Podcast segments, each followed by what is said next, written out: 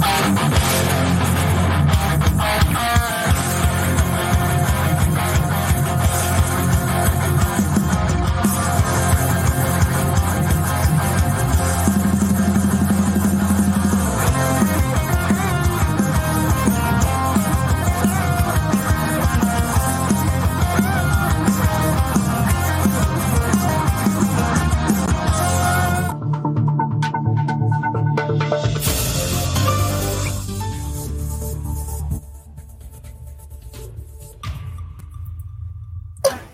buenos días. Estamos aquí en Capital Rock. Le damos la más cordial de las bienvenidas a quienes nos están viendo. Estamos en un en nuestro querido hogar de aquí de El Tío Capital Rock, porque hoy día estamos en un día especial, tenemos un especial de Sin Excusas. Así que queremos dar la más cordial de las bienvenidas a nuestro Power Man, Don Diego Quiroga, ¿cómo estás, Diego? Buenos días. Muy buenos días, Orlando. Buenos días, Capital Rock. Estoy feliz de estar acá por segunda vez. Uh, queremos hablar de un tema crucial en un segmento que tiene un nombre que, como conversamos la otra vez, a mí me parece genial. Y no es que sea fácil de admitir, pero el tema es sin excusas. Sí, con dificultades, con desafíos, con complicaciones, con competidores que son buenos, con situaciones que pasan que no están bajo nuestro control. Pero el tema, jóvenes, es sin excusas. Que la calle está dura, es que este gobierno, es que el gobierno anterior, es que, el siempre gobierno anterior. Siempre hay algo a quien echarle la culpa. Sin embargo, los que saben, y yo en este sentido sigo muchos gurús estadounidenses del tema venta, dicen, eres tú y siempre has sido tú. Ah, ¿qué significa eso? Que lo bueno también, cuando a ti te va bien, no es un tema de este gobierno o del gobierno anterior. Porque hay muchas personas en este gobierno les va bien cuando a ti te va mal, y a muchas personas en el gobierno anterior les fue mal cuando a ti te va bien. Eres tú. Y siempre has sido tú. No fue el profe que te tenía mala, no es el Transantiago, no es el clima, no es el calor, no es el frío en el invierno, no es que llueva, no es que deje de llover, eres tú. Así que hay que tener en cuenta ese tema. Y como no hay excusa, lo que queremos hacer en esta mañana y en las mañanas que vengan, Orlando, es en cierto modo cambiar la forma de ver esta apasionante profesión que es el tema de la venta. Sí. Porque es apasionante. Y muy interesante porque al final, la semana, bueno, no la semana anterior, parece un par de semanas atrás conversamos que era vender no es una mala palabra. Eso fue la primera introducción a la conversación.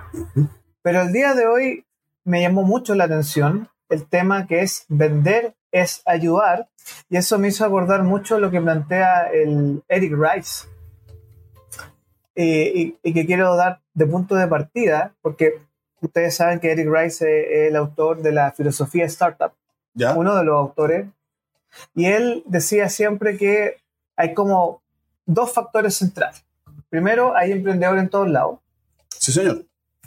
Y que eh, todas las personas tienen dolor y necesidad. Entonces, yo, yo, me imagino, yo me imagino que cuando tú planteas que vender es ayudar es precisamente porque nosotros, y yo me voy a poner en nosotros, me incluyo porque uno también es un vendedor. Sí, señor.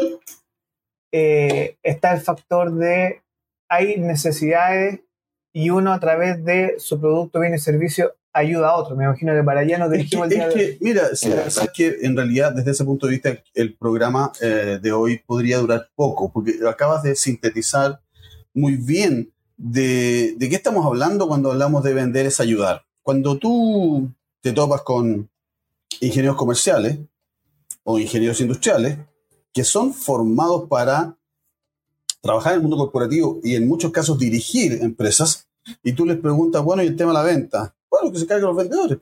Pero ¿y tú? Bueno, es que yo no estudié cinco años en ingeniería comercial para ser vendedor. ¿What? Pero, ¿qué hace tu empresa? Bueno, diseña productos, da servicios, provee cosas, importa cuestiones, qué sé yo, ¿para qué? Para ayudar a otros, ya sea consumidores finales o empresas, a que funcionen mejor. Porque, no sé, las empresa salsa de tomate se preocupa de hacer la mejor salsa de tomate y ponerle champiñones y ponerle cuestiones y ponerle una receta y a la francesa y a la portuguesa y a la no sé cuánto con aceite de oliva, sin aceite de oliva, con menos coso que sea, para que las comidas queden más ricas. Sí o no que eso sea, ya, pero estamos hablando de comida. Bueno, ¿y qué pasa con un restaurante que, que provee el servicio. Bueno, eh, pero a veces no es solamente la comida, porque la comida puede ser buena y la atención pésima. yo no me ayudas a pasar un buen rato. O puede ser eh, muy barata, pero no muy buena. Pues entonces la ecuación precio-calidad no me ayuda particularmente. Y cuando te metes con los ingenieros, esto, esto sin hablar, creo que lo conversamos en el capítulo anterior, cuando te metes con ingenieros civiles ya y, mayores, no sé los más jóvenes de un tipo de 25 años, pero tipos de 40, 45 años te dicen, yo no estudié ingeniería comercial para ser vendedor, yo no estudié ingeniería civil. Ah, sí, y cuéntame, eh, ¿cuál fue tu último cliente? Bueno, minera escondida. ¿Y qué le vendiste? Le vendimos un chancador de no sé qué cosa. ¿Cuánto pagó minera escondida? Eh, voy a inventar el nombre, no soy los precios. 850 mil dólares. Dos millones y medio le vendimos una línea de chancado que tiene aquí, que tiene allá, que tiene, voy a inventar las palabras, lixivación, que tiene oxigenación, que tiene, además que es medioambientalmente friendly y ta, ta, ta. ¿Y cuánto te pagaron? Un millón y medio de dólares. ¿Para qué lo hacen? Bueno, para mejorar el proceso productivo, para disminuir las pérdidas, para ahorrar combustible, para contaminar menos el medio ambiente, para que las personas, porque también puede ser un software de recursos humanos, tengan su información al día y online con respecto a vacaciones, licencias médicas, el pago sueldo. la verdad es que cuando tú provees un servicio, tú estás ayudando a tus clientes a que funcionen mejor. Si tú no lo entiendes así, te va a costar mucho venderlo. Y de hecho, yo estuve, tuve la fortuna de estar en una capacitación en Estados Unidos el año pasado, en que los tipos eran experimentadísimos ingenieros de minas. Voy a, no estoy haciendo publicidad, la compañía era Metso, una multinacional finlandesa gigante, el de, proveedor de la minería que factura 5 mil millones de euros al año. Y los tipos había que decirle, oye, tú eres ingeniero de minas, llevas 20 años en el sitio, en la mina o en distintos sitios. Habían unos fulanos que se llamaban ah, site manager, o sea, toda la faena de Metso ellos la dirigían porque eran proyectos de instalación de un año o qué sé yo. Y había que decirle, usted es un vendedor. ¿Y qué es lo que vende? Un producto, guion, un servicio, una solución para que tu cliente funcione mejor. Ah, es que desde ese punto de vista, ah, que ese es el punto de vista. Pero ¿por qué cuesta? Bueno, lo mismo te planteé la conversación anterior. No debería darte vergüenza decir, mira, yo vendo productos o bienes y servicios porque las personas quieren o necesitan una mejor calidad de vida. Sí, señor. Porque, por ejemplo, es como, es muy simpática la discusión, es como el tema del abaco. Me acuerdo un comercial hace un tiempo que ¿Cómo vamos a hacer una transformación digital o una transformación de empresa y contratamos un abaco? Compramos un abaco. Fabuloso. En una época donde ahora, por ejemplo, donde está CRM, RP, diferentes software con el cual tú puedes hacer gestión de empresa. Entonces, eh, al final el tema de la ayuda, con lo que estamos conversando, es, desde mi perspectiva, la innovación en proceso. Por ejemplo, a mí me tocó, bueno, yo soy profesor de diseñador instruccional. ¿Cómo nosotros mejoramos un curso que para el estudiante, por ejemplo, era un dolor de cabeza? Que no lo entendía.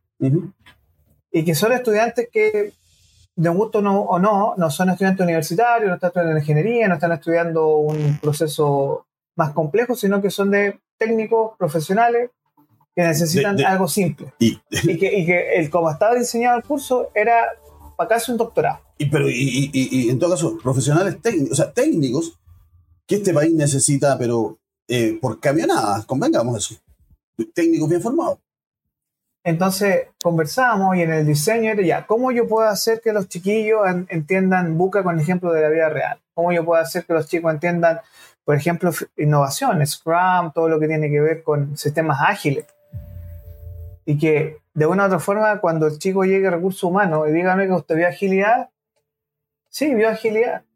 Y mejoró un proceso dentro de una empresa. Entonces, hoy nos enfrentamos también a que si yo estoy consciente de que mi bien, producto y servicio, y esta es la pregunta, es el mejor, ¿por qué a la gente le da miedo esa lógica del vender su producto? Porque Porque si te pasa, a ti te ha pasado, ¿no? Que hay gente que dice, mira, yo tengo el mejor producto del mundo, o creo que es el mejor, pero le da miedo salir a vender.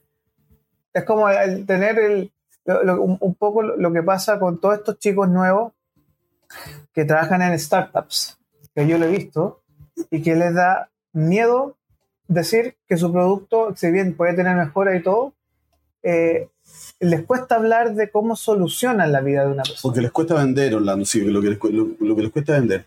Um, uno, vamos por parte. Em, no me acuerdo si lo mencioné la vez pasada, pero hay un, un gurú, vamos a decirlo así.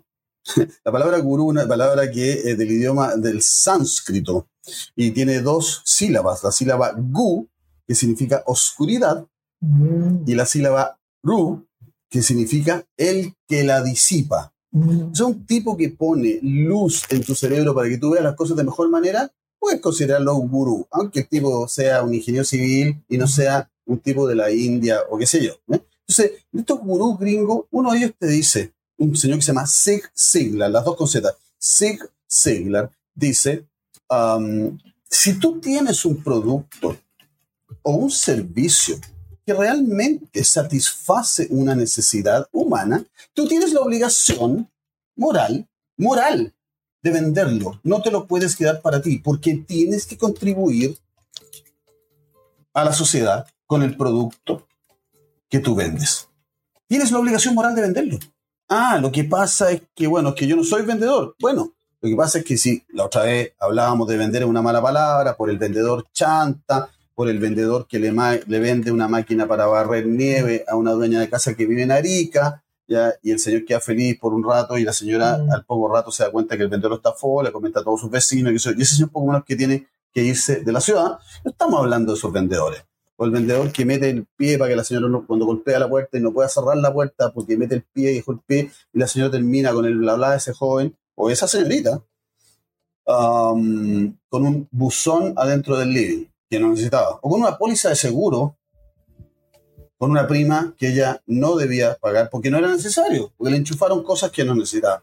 Claro, esos vendedores existen, pero también existen los abogados chantas, también existen los médicos negligentes, eh, jueces prevaricadores, políticos complicados, sacerdotes, qué sé yo, no tengo idea en otras religiones, pero uno lo ve en sacerdotes católicos, ¿ya? Es que lamentablemente, que, que no son, pero hay muchos que, el 90%, el 95% sí lo son. Entonces, nos quedamos con esa imagen. Mm. Nos quedamos con esa imagen. En, el fútbol, por ejemplo, nosotros nos quedamos con la imagen de Cristiano Ronaldo, Leonel Messi y esos gallos, con Arturo y Alexis. Y hay muchos jugadores de fútbol que son malitos o que no se cuidan para el tema de, de la alimentación. Entonces, no nos quedemos con el chante, quedemos con el profesional. Y el profesional tiene que trabajar algunas cosas. Porque tú me dices, no se atreve. Bueno, entonces trabajemos en una cosa que los estadounidenses llaman el sistema de creencias.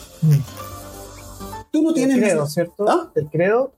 Es que más que el credo, porque yo pienso en el credo de la religión católica, creo en esto, creo en esto, creo en esto, creo en esto. Pero eh, así como, como, sentencia. Es, es, lo que se me viene a la cabeza cuando me pregunta. El sistema de creencias son, según uno de mis mentores más relevantes, un señor que se llama Jeffrey Gitomer, que es el autor del libro de ventas más vendido de la historia, que se llama El pequeño libro rojo de la venta, que se lo recomiendo. El pequeño libro rojo de la venta. Bien, entonces, Jeffrey Gitomer te dice que el sistema de creencias que tienes que consolidar o solidificar tiene cuatro patas. Pata número uno, tienes que creer firmemente en tu empresa. No significa tengo que creer que mi empresa es la mejor del mundo. Pues, porque alguna empresa le podrá ganar, porque tiene un punto más de mejor clima, o paga en promedio 20 dólares más de sueldo, o se demora 5 eh, eh, segundos menos en hacer no sé qué proceso. O sea, no sé, pero ¿hay buenas razones para creer en tu empresa? Sí, ¿por qué? Porque somos serios, porque estudiamos, tenemos una profesión, porque somos técnicos, porque nos sacamos la mugre del instituto, porque somos, porque cumplimos. O sea, tipos que dicen, porque cumplo mi palabra.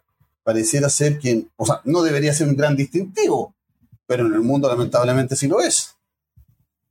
Dice, ¿por qué te sorprende cuando llamas al gaffiter y el gaffiter llega a la hora del día que dijo que iba a venir?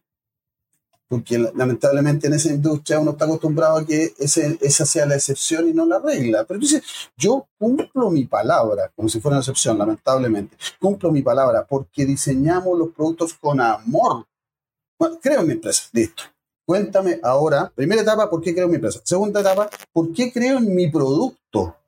Bueno, porque yo tengo un amigo que se dedica a la ropa corporativa, ando vestido con ropa que fabricó él, me fabricó él, eh, porque las telas son de primer nivel. Porque hay eh, poleras como esta que a la tercera lavada ya... si tú usas cualquier prenda hoy día de vestir y, la pones todos los días, la lavas todos los días, bueno, al cabo de no sé cuántas lavadas va a empezar a deteriorarse. Pero pero esta cuestión te va a durar, no sé, un tiempo largo sin deteriorarse porque la calidad de la tela, la el punto, qué sé yo, las camisas te van a durar blancas, los cuellos los va a poder lavar fácil, no se te van a... Entonces, entonces este compadre usa, hace, usa materiales de calidad, por eso crean sus productos, porque tiene costureras y bordadoras, porque te ponen los logos y qué sé yo, y procesos de estampado los logos, que, te los tiene probados. Entonces, ese tipo crea en su empresa, él es serio, responsable, trabajador, ultra movido, estoy hablando de la vez pasada. Y, yo estoy hablando de Lot Seorión también, de nuevo. Entonces, el tipo es serio, movido, trabajador, responsable, cumplidor, y después usa telas de calidad. Se preocupa que el bordado, o sea, qué sé yo, este, que el logo quede bien impreso o bien bordado. Es un gallo muy preocupado. Entonces, el tipo cree firmemente en su producto, además de creer firmemente en su empresa. A veces la empresa soy yo a todo esto. Pero a veces la empresa no soy yo, son muchas más personas. A ti en la radio te ayudará más, pues, no son 200 personas, no es necesario, a veces son 5. Pero creo en mi equipo, creo en los productos. Bueno, falta entonces la tercera pata. Jeffrey Kitomer habla de cuatro patas, pero yo digo falta la tercera, no, faltan dos, espérate. Entonces Jeffrey te dice, no, no, no, que también tienes que creer en ti, firmemente creo mi empresa, creo mi producto, creo en mí. Ahí están tres de las cuatro patas, pero estas tres patas determinan la cuarta pata. Y la cuarta pata es creo firmemente, ya que creo en mi empresa, creo en mi producto y creo firmemente en mí, creo firmemente que mi cliente va a estar mejor si me compra a mí que si le compra al competidor. Entonces la pregunta para la audiencia es, ¿crees eso? Bueno, si la respuesta es no, ese no no tiene por qué, o no completamente, ese no es un no que sea para toda la vida. Bueno, entonces empecemos a pensar por qué creer en la empresa. ¿O son todos unos delincuentes en la empresa? No, no somos todos unos delincuentes, perdóname, trabajamos bien, que hay cosas por mejorar. Tremenda novedad. Bueno, y el producto, bueno, el producto es serio, el producto, aunque tenga bajo precio todo esto, hay, hay, hay compañías que venden ropa que el modelo de negocios es ropa linda a precios muy bajos que dura poco. Fast fashion. Sí, ¿Así se llama la categoría? ¿O es una tienda? No, esa es la categoría. Es una categoría. Fast fashion. La ropa es linda, me la voy a poner en un par de fiestas máximo. Al segundo lavado la ropa va a estar inutilizada. Hablamos de los chinos, una empresa que empieza con S y termina con N. Eh, no, no, no, no, no, no voy a decir nada, no voy a decir nada. Pero es ah, fast fashion, no sabía la que te. Pero te quiero decir se llama fast fashion. como, pero fast fashion. Como los perros que tenemos de ropa en el, en el desierto de Atacama. No, bueno, es, el, tema, el tema es que esos gallos no te prometen que la ropa te va a durar dos años. Yo en, en alguna época la vida, en, en, tuve la fortuna de viajar, entonces de repente me compraba blue jeans, jeans en Estados Unidos y duraban 10 años. No me los ponía todos los días y los lavaba dos veces al día, pero duraban 10 años. Si tú no engordabas, porque podía ser que cambiaras de talla, pero si tú no engordabas, tenías jeans en perfecto estado durante 10 años. Bueno, esta es otra categoría, pero la gente que compra sabe que paga dos lucas, se pone una camisa preciosa, una blusa preciosa, un vestido lindo, y eso dura nada, porque es fast fashion que no consideran. Pero esos tipos creen en su producto, ¿no? Por supuesto, porque resuelven. Ah, pero ¿qué es lo que creen? Que te vas a ver genial mientras dure. No dura poco. Mm. Y eh, es una compañía que engaña a sus clientes, le dice que va a durar tres años la ropa, va a durar dos días. No, no, no, no, no. El modelo está claro. No, pues uno, uno sabe lo que compra. Sabe lo que compra. Entonces, creo en mi empresa, creo en mi producto, creo en mí, creo entonces que el cliente está mejor si me compra a mí que si me compra la competencia. Este es un tema muy interesante porque hay que trabajarlo. Eso si le sumas que vender es una buena palabra y no una mala palabra, empieza a configurar un tema en que tú realmente te planteas de otra manera frente a los clientes para decirles, jefe, ¿sabe qué? ¿Tiene usted este problema? ¿Tiene usted esta necesidad insatisfecha? ¿Tiene usted esta meta que le cuesta cumplir? Yo tengo un producto, yo tengo una solución, yo tengo un sistema, yo tengo, no sé qué, un repuesto que lo puede ayudar a que usted satisfaga esa necesidad, resuelva ese problema o cumpla esa meta. Chan, chan. Entonces empezamos a decir, ya este no es el vendedor que me quiere enchufar un tema, sino que quiere eh, preguntarme lo que yo tengo como Mira. inquietud para decir, ¿sabes qué? Yo tengo, yo tengo una solución para ti. Fíjate que quiero tomar el punto que tú mencionas ahora con el caso de un amigo mío que estaba buscando hacer un video de un departamento que quería vender, es corredor de propiedad. ¿Ya?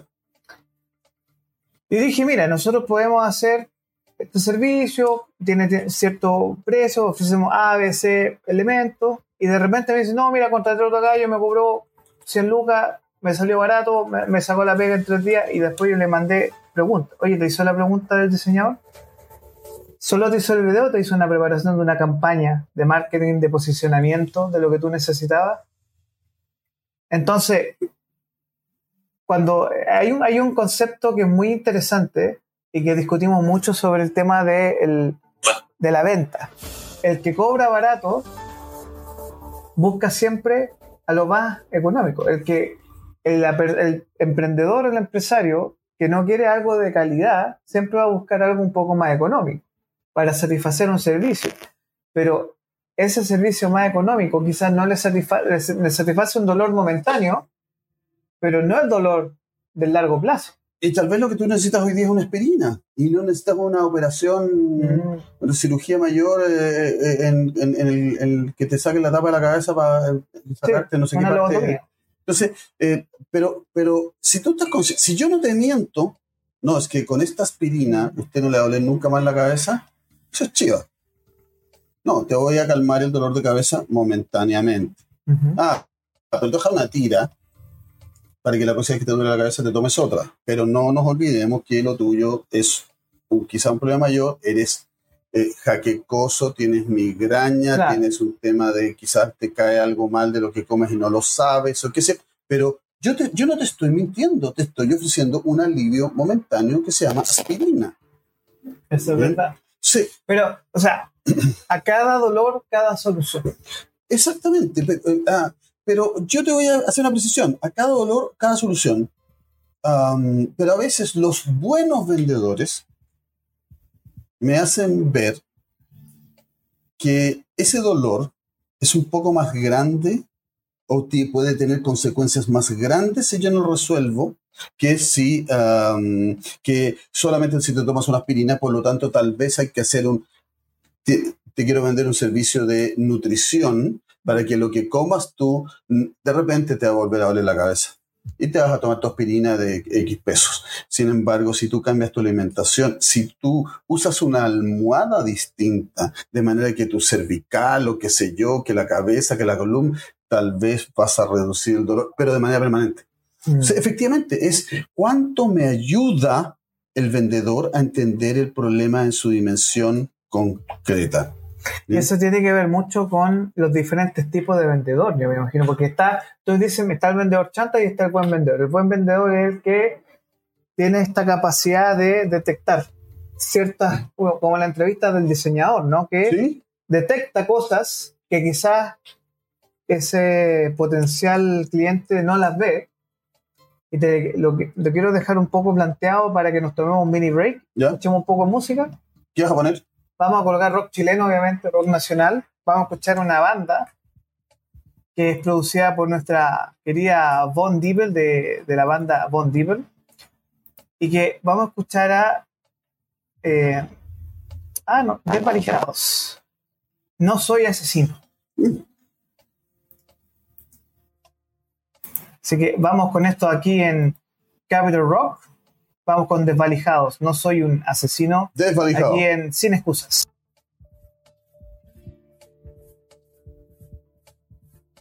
Um, Estamos de regreso aquí en Capital Rock Sin Excusas. Estamos a viernes 26 de enero, este enero que ha sido eterno para algunos. Todavía es enero y no se acaba y no se va. Así que, eh, ¿cuál es el- el- lo que estábamos discutiendo antes de irnos? Era precisamente sobre el hecho que existen malos vendedores chantas, pero de los buenos vendedores que logran detectar urgencias, carencias, dolencias en sus potenciales clientes que le muestran un camino, ¿cierto? Bien.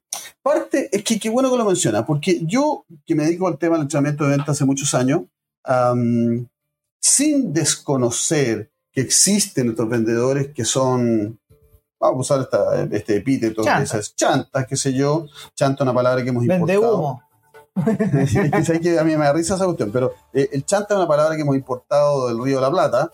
Chanta significa inconfiable. Eso significa, eh, es una buena descripción, porque, el chan, porque no es que sea malo o bueno, porque hay jugadores de fútbol que son malos, pero no son chantas, son malos. Son, Arturo Vidal se los come crudos. eh, entonces, eh, no es un tema, eh, le ponen todo el color posible y son responsables y son buenos eh, en temas de entrenamiento y, y- y alimentación y todo, pero no son muy O talentosos. sea, como el Pepe Roja.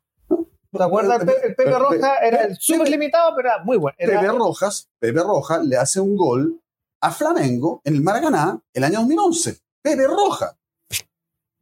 Entonces, sí, era muy funcional, no era mucho más talentoso en ese equipo de Edu Vargas, Marcelo Díaz, Charles Arán, que la tenía un equipazo.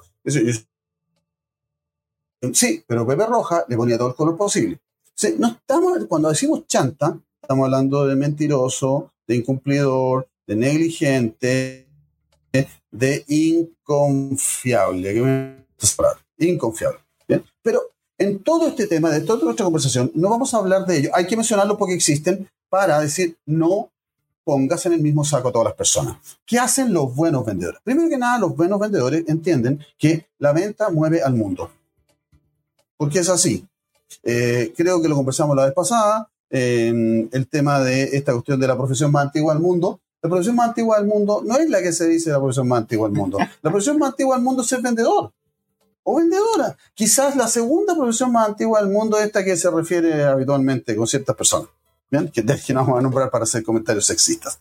Pero el tema, la profesión más antigua del mundo es el tema de la venta. Entonces, la venta desde el inicio mueve al mundo. Y para los buenos vendedores, y para ti y para mí, la venta mueve Mm. mi mundo y el tuyo. Bien, entonces, ¿qué hacen estos buenos vendedores? Uno, saben hacer preguntas.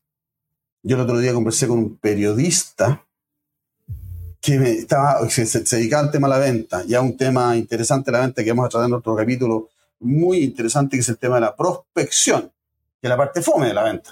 A la gente que le gusta estar en contacto con las personas, que le gusta la adrenalina, que le gustan las objeciones, que le gusta convencer, que le gusta persuadir, que le gusta ayudar. Esa es una gusta- parte. es una- pero hay una parte fome, que es, ok, ¿y a quién tengo al frente? Leads, el, el ¿Cómo, seguimiento cómo de genero? Ya, Y, si, y, si, y, si, y si el equipo de marketing no genera eh, por las cosas de, de- de redes sociales suficientes leads, tengo que ir a golpear puertas. Yo el otro día estaba con un cliente potencial que me dijo, nuestros objetivos de venta no se llenan con los leads que genera, buenos leads que genera el departamento de marketing. Por lo tanto, necesitamos prospectar mejor. Y no estamos acostumbrados, necesitamos una capacitación. Las famosas cold calls. Cold calling, ¿sí? frío. Exactamente. Eh, Emails en frío y todas esas cosas. Que además eh, eh, me topé con una precisión muy interesante eh, de, de, de unos gringos que decían, ¿qué es una llamada en frío? Bueno, si yo te llamo a, hablando y nosotros nos conocemos hace tiempo, eh, ¿es una llamada en frío? No, no, por supuesto que no, porque tú, hola Diego, ¿cómo estás? Bueno, los gringos definen llamada en frío como cualquier llamada a cualquier persona que no estaba esperando tu llamado. Por lo tanto, lo estás interrumpiendo. Es una llamada en frío. Ah, es menos, no, no es una llamada gélida, no es un témpano, porque usted quién es. Diego Quiroga. ¿De dónde sacó mi nombre? No, pero hola Orlando, ¿cómo estás? Hola Diego, eh, ¿estás ocupado no? O sea, te estoy interrumpiendo. Bien, entonces tengo que tener clientes para ponerme al frente. ¿Para qué? Para hacerles buenas preguntas, para ver si tienen, porque te me el asunto, para ver si tienen el problema que tú resuelves. O tienen el dolor que tú alivias, o tienen la meta sin cumplir que tú ayudas a cumplir. Entonces, el tema es, esto, estas personas que entienden bien la necesidad es porque hacen buenas preguntas. Entonces es muy importante conocer las preguntas necesarias que te llevan en la conversación de ventas a la información correcta. La información correcta se llama el dolor del cliente. Y eso tiene que ver mucho con no solo una inteligencia del dato, el KPI, el dato duro, sino mucha inteligencia emocional. Sí, señor. Que eso es clave. o sea, un vendedor debe pues, estar algo que yo he leído siempre, que uno no tiene que ir así como al choque. Al contrario. Es, una, es casi como el terapeuta de, la persona que está. Yo, me imagino, bueno, tú has trabajado todo este periodo en transformación digital y todo eso. O sea, para las empresas, por ejemplo, familiares, los family business. A mí hace poco estaba en Argentina y también pasó que eh, tienen un tema de que están con tecnología muy antigua de los 90 y ahora están pegándose el salto cuántico con las POS, las máquinas POS o las máquinas con pago QR. Y si no tiene un joven ahí, el adulto mayor queda así como yo no sé qué hacer. Entonces, eh, como tienen el, dueño y señor en Mercado Libre y todo el Mercado Libre les vende estas máquinas, es interesante cómo eh, las personas tienen que asumir estas transformaciones digitales, estos cambios, porque lo que nos enfrentamos hoy día precisamente está ligado a ese tema de la venta hoy día si no tiene inteligencia emocional, si no comprende el verdadero dolor, eh, y, eso también uno puede pensar en, el sentido de políticas públicas. bueno, es que te metes en un tema bien interesante, Orlando, por cuanto, uno, la tecnología no te ayudará a vender. No sé si lo conversamos en nuestro capítulo anterior, pero em, la tecnología te va a ayudar a ponerte frente a más personas más rápidamente te va a ayudar a llegar a clientes a los que no, no podías llegar antes sin viajar. Eh, te puede ayudar a internacionalizar tu negocio de una manera totalmente impensada antes. Eso sí, pero si tú antes no tenías la inteligencia emocional que tú mencionas para ponerte frente a una persona e iniciar una conversación que puede terminar en una venta, te cuento que eh, ponle el CRM que queráis, ponle la cuestión que queráis tecnológica y, todos estos sistemas de campaña y ponle el, el LinkedIn el, el, Pro, de venta, el embudo que sea. ¿Tú sabes de cuándo, se inventó? Ayer, lo vi ayer, ¿eh? ¿Y cuándo se inventó el embudo, de ventas? El embudo de ventas. ¿Ah? ¿Ah? Funnel de ventas. El sales funnel, ¿cuándo se inventó? Yo pensé que se había inventado en 1950. O sea, el primer tipo que hace referencia al embudo de venta, hace referencia al embudo de venta por las etapas que se van achicando, qué sé yo, en 1898. Casi me caigo de espalda. ¿En serio? Entonces, yo pensé que era de 1950. No era del año 2010, claramente, el embudo de venta, pero es del año 1898. De hecho, hay un compadre que se llama no sé cómo se llama, pero el, el, fundador de NCR, la compañía de máquinas registradoras, eh, National Cash Register, NCR, que es una compañía de tecnología norteamericana, que era un pionero en el entrenamiento de venta y en el, manual del vendedor y qué sé yo, pero venta bien hecha. Entonces, estas cosas son muy antiguas, son muy antiguas. Y el vendedor y la vendedora, bien preparada, con inteligencia emocional, que me voy a meter en ese tema porque es muy interesante, hace buenas preguntas, pero no dice, hola, buenas tardes, Orlando. Oiga, ¿quiere llevar mi producto? No, no, no, no. La tecnología me puso frente a ti, pero si yo no soy capaz de tener una conversación contigo y decir, hola, Orlando, qué sé yo. Bueno, dígame, le quiero hacer una... Eh, mucha, mira, te voy a dar un tip de mis cursos de venta. Em, los vendedores tienen que evitar a toda costa caer en la, trampa fatal de, eh, de Orlando o Diego, que sé yo, gracias por venir. Bueno, eh, cuénteme Bueno, Diego Quiroga, ta, ta, ta, insignia 1, título 1, qué sé yo, experiencia 1, éxito 1, éxito 2, 3, clientes satisfechos, qué sé yo, mi historia. Eso. Listo. Lamentablemente, ah, aunque no sea una trampa consciente, es una trampa porque al cliente no le interesa saber tus insignias, ni siquiera le interesa saber de tu producto. Esto lo hablamos la vez pasada. Al cliente no le importa tu producto. Lo que le importa saber es cómo tu producto lo va a ayudar.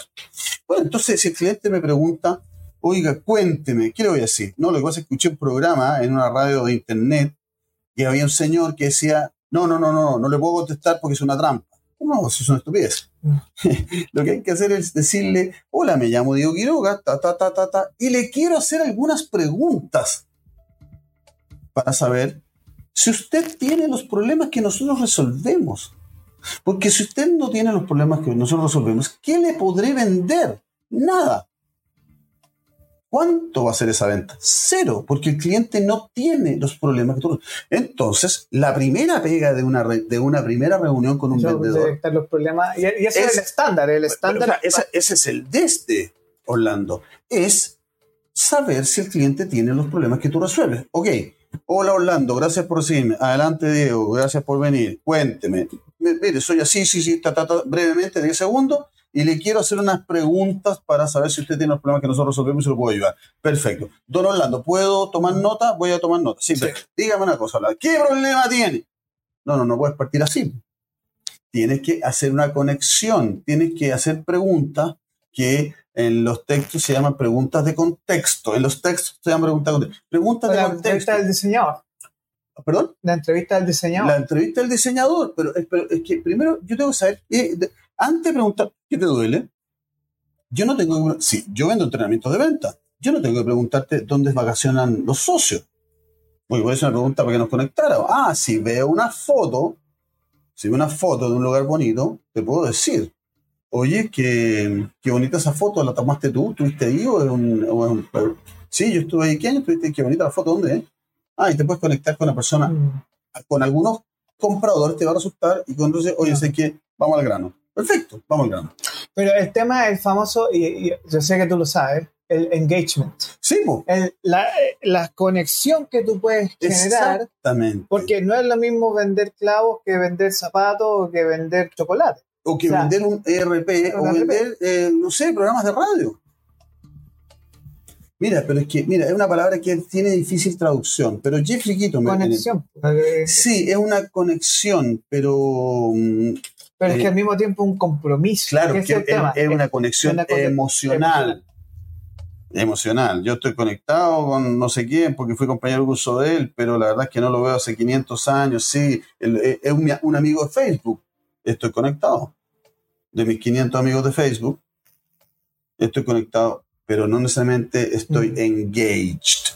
De hecho, cuando tú, um, en inglés, cuando tú estás poroleando y decides comprometerte. El engagement. El, la ceremonia es, el, eh, y, la persona dice, estoy comprometido para casarme, dice, estoy engaged.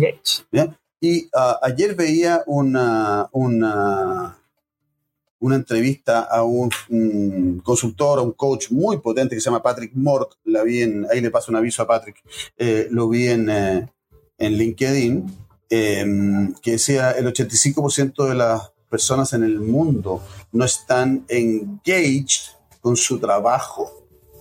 No es que vayan a hacerlo mal. No, no, estoy hablando de personas negligentes ni nada, nada, que las hay. No, estoy hablando de personas que no tienen una conexión emocional profunda con su trabajo, no le ven el sentido, no ven cómo les aporta el cumplimiento de su misión, no ven cómo lo va a hacer crecer. pero tienen que pagar las cuentas. Ok, entonces trabajan. Y trabajan bien. Y trabajan bien en el sentido que cumplen no es suficiente. Y Jeffrey Gilman te dice en el pequeño libro rojo, en el pequeño libro rojo de la venta, te dice, engage me, es decir, conéctate conmigo y vas a poder hacer que yo me convenza a mí mismo. Porque vender no es convencer. Yo no quiero que tú me convenzas, yo quiero convencerme a través de la conversación que tengo contigo. Mm. Ah, tú tienes que estar convencido pero tú no me tienes que convencer tú a mí, me tienes que ayudar para que yo me convenza. Mm. Y yo tengo que ver en ti ayuda. Desde ese punto de vista, tu producto y tu servicio no me interesa. Esto es a veces es duro para personas que están enamoradas de su producto. Que eso es algo que Eric Rice dice en sus primeras reglas. Nunca te enamores de tu producto, enamórate del problema. El problema del cliente. Entonces, cuando tú te enamoras del problema del cliente, empiezas a buscar cada vez mejores soluciones para el problema del cliente, porque el problema del cliente va evolucionando bien. Bien, entonces, inteligencia emocional. Una vez, esto no resulta siempre, pero una vez fui a ver a una clienta y ah, hace varios años de esta anécdota, eh, yo tengo la capacidad para algunas cosas, si la letra es clara, eh, de leer como al revés. Yo veía el taco de esta persona, ella estaba frente a mí, y veía que tenía escrita una palabra. Yo ah, tengo la habilidad de leer las palabras que están escritas al, revés, por decirlo así. Entonces veo, la palabra tampoco era una palabra, era una palabra, eh, no, era fácil de leer dentro de todo. Y yo veo que, va a sonar raro, pero eh, la palabra era oponopono. Mm. Entonces yo veo ahí que oye, disculpa, ah, yo estaba recién sentado. Oye, veo que acá en el taco dice oponopono. Y yo he escuchado esa cuestión. ¿Qué es? Uf, no te puedo decir cómo floreció esa persona, me empezó a explicar lo que significaba para ella, cómo le había ayudado. Hice una conexión fabulosa. Por supuesto que hay otra persona, um, hay una película de Peter Sellers que se llama La fiesta inolvidable, en que el tipo tiene que echarlo. Entonces, el tipo, ¿cómo se llama este tipo que hay que echar? Peter Sellers. Y el tipo lo anota, y resulta que lo anota en un papel, y en ese papel estaba la lista de invitados a una fiesta. Y el tipo le llega la invitación por error. Bien. No, no, no. Eh, eh, estaba, a veces el, cliente te va a notar o una cosa que no tiene ningún sentido. Y algunos compradores no se van a enganchar. O no ponen una, es una cuestión así eh, polinésica que tiene que ver con el bienestar y con el perdón y, con la conexión. Ah, ya. Me amo, me perdono. Claro, exactamente. cuéntame. Entonces, no, no voy a entrar, yo no, no, no, no, no, no te va a resultar. Algunos compradores son así. No te va a resultar. Tengo poco tiempo. Dale, cuéntame. Bueno, Diego Quiroga, mis credenciales, muy breve, ayudo a mis clientes a tal cosa, buena frase, ayudo a mis clientes a tal cosa, y le quiero hacer algunas preguntas para saber si usted tiene los problemas que nosotros resolvemos, para saber si lo puedo ayudar. Eh, voy a tomar nota, ¿me permite? En 10 segundos retomaste el control de la conversación. Ah, eso es muy interesante porque hay un concepto que no sé si podemos explorarlo en los minutos que nos quedan, que yo he escuchado mucho que es el locus de control. Sí, no, sí, que lo he escuchado mucho en marketing sobre todo, pero sobre todo el, en ventas, que es el locus de control que viene en psicología. que Locus sí, es lugar en latín. Eh, no voy a carrilearme porque no sé exactamente qué significa, pero yo... lo he escuchado, ¿cierto? Sí, sí, locus de control, pero también eh, tiene que ver con, eh, con los padres y, los hijos, qué sé yo. No me puedo carrilear. Lo que sí te puedo decir es lo siguiente. ¿Quién tiene que controlar la conversación? ¿El vendedor la parte vendedora o el cliente. Definitivamente en la profesión de la venta el control lo tienes que tomar tú. ¿Cómo se toma el control de una conversación? Muy sencillo, muy sencillo de decir, haciendo buenas preguntas. El objetivo en una reunión de ventas es que el cliente hable más que tú. No sé si lo conversamos la vez pasada, pero hay personas a las cuales les gusta escucharse a sí misma. ¿Sabes qué? A los vendedores les gusta escucharse a sí mismos. Pero a los clientes también les gusta escucharse y les gusta hablar de lo que les gusta hablar a ellos. Una vez un señor me decía, a los clientes hay, darle, hay que darles mucho de lo que les gusta y poco de lo que no les gusta. Y una de las cosas que les gusta a los clientes es hablar de su empresa. Ah, hay compradores profesionales que están preparados para hacerla muy corta, que se ya cuéntame, que sé yo, sí, tu producto es la misma basura que tienen todos. Ya, ¿cuánto cuesta? Sí, pero el 80% de los clientes van a querer tener una conversación contigo. De hecho, el otro día me, el gerente de ventas del Banco Vice, en una conversación que tuve con él, me contaba que eh, él contrata personas que sean buenas conversadoras. Pueden ser periodistas, pueden ser ingenieros, pueden ser arquitectos, pueden ser diseñadores. Necesita buenos conversadores porque los clientes que él va a ver en específico, que son candidatos a cuenta corriente del vice, les gusta conversar. No les gusta decir, ya, oiga señora, eh, ¿cuántas cuentas corrientes tiene usted? Eh, ¿Tiene cuentas corrientes? ¿no? ¿En qué banco tiene? Eh, ¿cuánto, ¿Y cuánto le cobran de comisión? Y que ah, es que yo le tengo una papita. No, no, no, no. No, no quieren eso. Pero eso tiene que ver mucho con el famoso factor humano. Por supuesto, porque la venta, vender es humano. Hay un libro de Daniel Pink que se lo recomiendo, jóvenes, que se llama Vender es humano, es parte de la naturaleza humana. Entonces, se nos olvida, yo creo que eso pasa mucho y algo que tú has dicho muy directamente aquí, que si tú piensas como ingeniero comercial y te vas por solo por los números, va a tener problemas graves. La conexión va a ser difícil. Sí. Entonces, ¿cómo? Y eso es como retrucando lo que tú estás diciendo. ¿Qué podría hacer ese ingeniero comercial o ese ingeniero comercial para pasar de los fríos números a la conexión con su potencial cliente? ¿Cómo se hace eso? Mira. Tenemos que contratar tu curso. No, no, para empezar, para empezar, para empezar, para empezar, para empezar. Pero que, es que la pregunta tuya es una pregunta muy buena, es una pregunta difícil de contestar, ¿ah? porque hay personas que eh, son, más naturalmente dadas a este tipo de profesiones, qué sé yo, em, y, y, se conectan más fácilmente. Pero yo, bueno, que yo soy más duro, me gustan los números, muy sencillo. Uno, ¿por qué alguien en su sano juicio habría de comprarte algo a ti? La respuesta no es porque tú lo escuchas, porque tu competidor también lo escucha. La respuesta no es porque yo entiendo y satisfago su necesidad, porque tus competidores buenos entienden y satisfagan. Es que yo tengo un producto que resuelve su problema, tus competidores buenos también lo tienen. Es que mi precio es bueno, tus competidores, algunos de tus competidores tienen un precio muy bueno también. Es que yo me enganché con él. Ah, ¿tú crees que eres el único en el mundo en esta categoría de producto que se engancha con los clientes? O sea, me estás hablando de puras cosas. Ah, es que yo logré que el cliente confiara en mí. Único en el mercado que logra que los clientes confíen en él Improbable, vamos a decirlo así, más científico, improbable. Bueno, entonces necesito todas esas cosas, pero necesito algo más. Necesito que el cliente se dé cuenta de que conmigo sale ganando más. Porque yo... Como el Rocket. Sí, sí porque, porque eh, antes de que llegara yo, estabas tú, eh, y, y tú, buen vendedor, le hiciste buenas preguntas, el cliente entendió que tú tenías una buena propuesta, que tú tenías un precio interesante, que tú tenías una garantía muy, muy, muy potente, que tu servicio Y llego yo yo y hablo de parecido. ¿Cómo va a tomar? No estoy hablando, como digo, si mi producto es Mercedes-Benz y viene el vendedor de Lada, bueno, no tengo idea, pero si viene el vendedor de Lexus, después del vendedor de Mercedes-Benz, bueno, el señor de Lexus va a tener que decirle, a usted le conviene más comprar Lexus que Mercedes. Ah, puede ser una demostración difícil, pero de eso se trata. ¿Por qué no te voy a comprar a ti? Porque comprarte a ti me conviene más que comprar la competencia. Ah, me conviene más, tiene múltiples aristas. Porque a veces uno compra una Coca-Cola en el Big John y paga un 100%, un 90% más que en el supermercado. Bueno, para demostrarle al cliente que comprarme a mí le conviene más, lo primero que tengo que hacer es creer en mi compañía, mi producto y en mí mismo para creer finalmente que el cliente va a estar mejor si me compra a mí que si le compra a la competencia. Uno. Dos, salir a ganar. Es un tema de actitud positiva y mentalidad ganadora.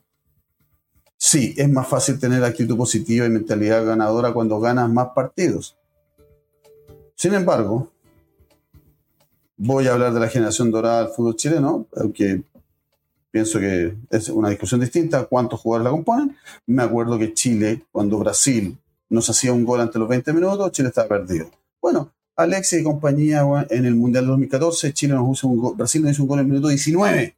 Yo estaba viéndolo con mi mejor amigo y con mi hijo y nos miramos y dijimos todo, frega, fregamos, como si gol antes de los 20, Chile sale a buscar el empate, los brasileños se relajan, la tocan, ta, ta, ta, Brasil 5, Chile 1, Brasil 4, Chile 0. Esos son los resultados. Pero Alexis y compañía, con Arturo Vidal y Charles Arán y todos estos compadres, dijeron, no, no hizo el gol Brasil ante los 20, vamos a dar el empate, y en el minuto 30 o 32, Alexis Sánchez hace el gol del empate. Entonces, tení, no, no me achico. Ah, es que tu competidor es eh, Radio Pudahuel y Pablo Aguilera. El caso tuyo 200 años Pablo Aguilera, no tengo idea, no sé si lo has visto, Pablo Aguilera tiene la misma, o está espléndido, ya una cosa así. Pero no vamos a ver, entonces, entonces no tengo nada que hacer, ¿cómo que no? Tengo un producto distinto, tengo un mensaje distinto, hago esto que es distinto. ¿Quién le quita mérito a Pablo Aguilera? Nadie, pero no es relevante. Yo lo que te quiero ofrecer es A, B y C. Ah, qué interesante. Entonces, eso, eso es porque yo, ah, y Oye, pero es que yo eh, hablé, vino hace 10 minutos, vino Pablo Aguilera. Ah, entonces no, no, no tenemos nada que hablar. Eso no es salir a ganar. Eso es, ah, que si me tomo con Pablo Aguilera. Esto es, esto, esto, es decir, es que me ridículo por ejemplo, que estoy poniendo Pablo Aguilera y, eh, y Diego Quiroga en el mundo de la locución radial. 50 eh, años o más. Yo me acuerdo cuando tenía 13 años, escuchaba la radio de Bahuel. Y, Pablo Aguilera, no sé si era dueño de la radio Bahuel, pero estaba vivo y, coleando y era un locutor salvaje. Una vez me llamó una señorita hablando. Y los primeros minutos de su llamada fueron, los primeros segundos de su llamada fueron casi perfectos. Voy a poner nombre aquí, no, no, no, de, no de persona, sino de empresa. Y escucho por teléfono así, muy, muy bien. Hola, buenos días. Buenos días, digo yo. Hablo con don Diego Quiroga. Sí, con él. Don Diego, mi nombre es fulana de tal y lo estoy llamando de la clínica Las Condes porque quiero reunirme con usted para presentarle los beneficios del seguro de accidentes catastróficos, problemas terribles y eh, situaciones apocalípticas de la clínica Las Condes. ¿Qué día me puedo reunir con usted? En 10 segundos, esta señorita había, un llamado, había hecho un llamado impecable, Orlando. Impecable. Sin embargo, ese seguro, por lo menos, yo, yo tenía el mismo seguro, hacía por lo menos 10 años de su principal competidor, que era la clínica alemana. Entonces me dice, ¿qué día me puedo reunir con usted? Y yo le digo, encantado, me reúno con usted, pero es importante que sepa que yo tengo el mismo seguro de cosas apocalípticas y cosas de espantosas de la clínica alemana.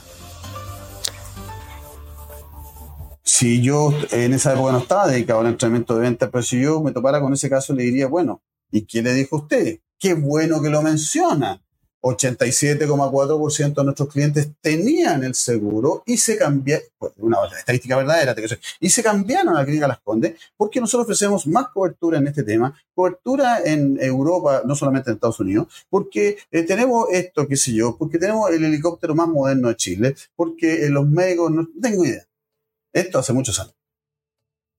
Pero en vez de escuchar eso, después de que yo le digo, yo encantado me reúno con usted, pero yo ya tengo seguro aquí en alemana, yo escucho la siguiente frase inolvidable hablando.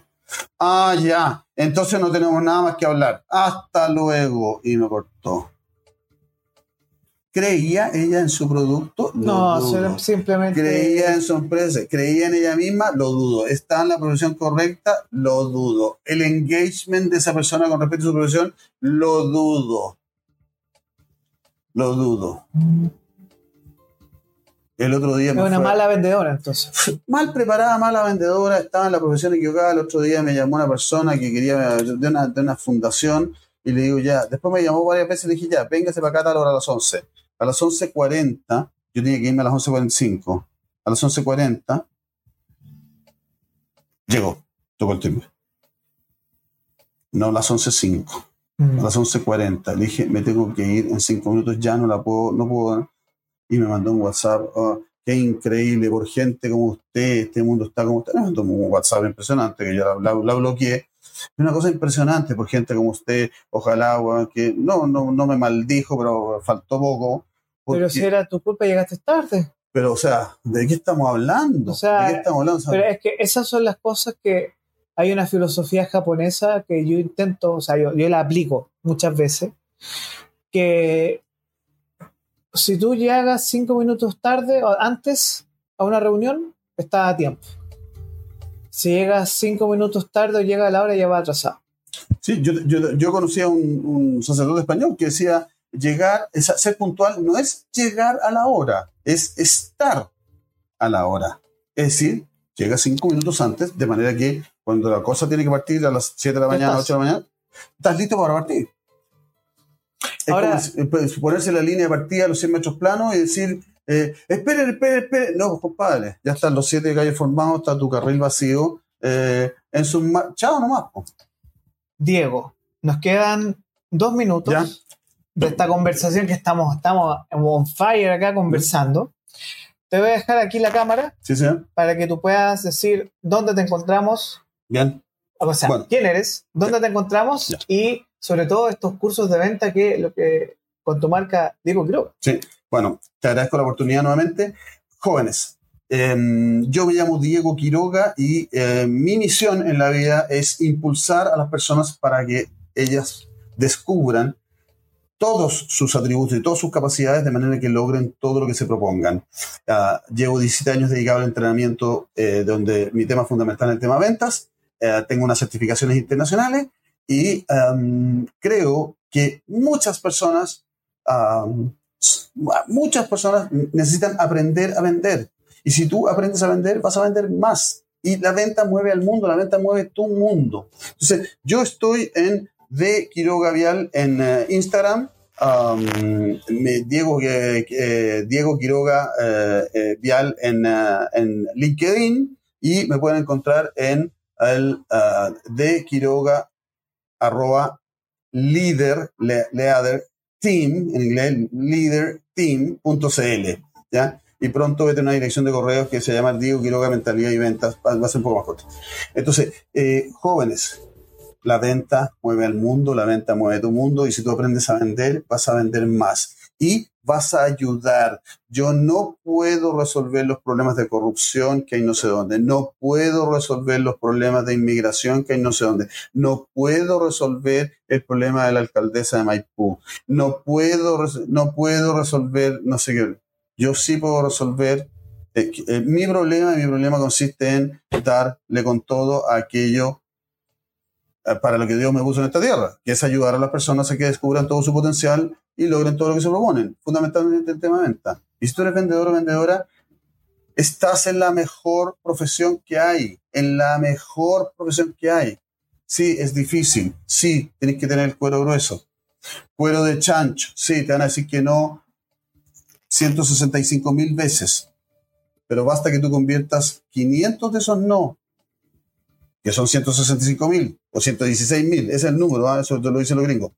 Basta que tú conviertas 500 de esos no en sí para que tu vida cambie por completo, la de tus clientes también, y tu billetera y tu cuenta corriente también.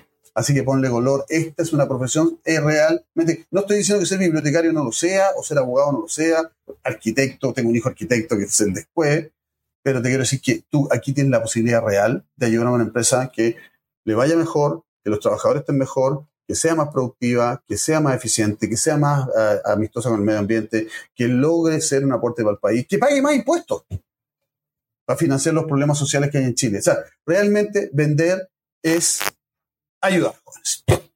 Muchas gracias, Diego Quiroga. Esto fue un especial de Sin Excusas.